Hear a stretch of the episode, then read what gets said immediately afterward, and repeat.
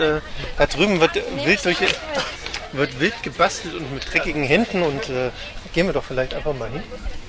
Guck mal, die hat noch schmutzigere Finger als du. Sollen wir die mal fragen, was sie machen? Ja. Was machst du da? Äh, ich äh, mische gerade Erde, um in meinen Kasten hier aus Holz äh, später Pflanzen reinzupflanzen. Und womit mischst du die Erde? Ja, das ist äh, einmal lehmige Erde, das da ist ähm, ähm, Kompost, genau. Da hinten ist noch so Kokosfaser und in der Mitte gibt es noch Mist. Okay. Und das braucht man alles zusammen, um da am Ende Kräuter und äh, Pflanzen, andere Pflanzen reinzutun. Und warum willst du die in diesen kleinen Holzkasten tun und nicht ähm, in ein Beet? Naja, weil ich halt nur einen Balkon habe zu Hause. Ich habe kein Beet. Ähm, ich wohne am Richtsberg und genau, dafür ist ja hier der Workshop da. Gärtnern ohne Garten. Genau, und deswegen mache ich das hier in meinen kleinen Kasten.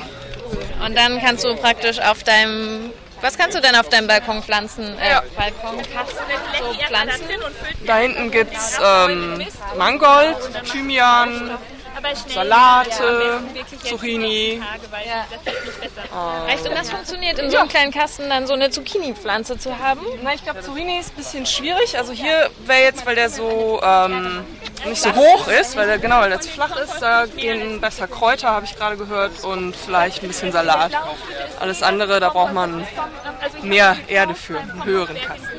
Und muss man dann da noch irgendwas mitmachen, wenn der einmal da drin ist? Also braucht es da noch Dünger oder so Krams? Oder Ja, der Dünger ist ja, ist ja quasi hier drin und Kräuter brauchen generell auch nicht so viele Nährstoffe, deswegen reicht das, glaube ich, so. Genau. cool.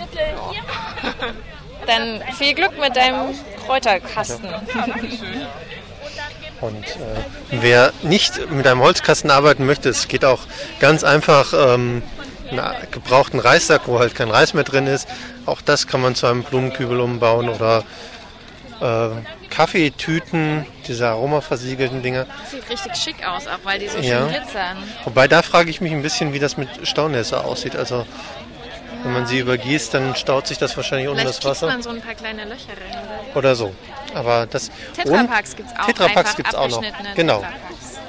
So. Also es ist schon ziemlich wildes Beetsammelsurium. Die haben hier tatsächlich quer aufgeschnittene Literpackungen für Milch und ähnliches.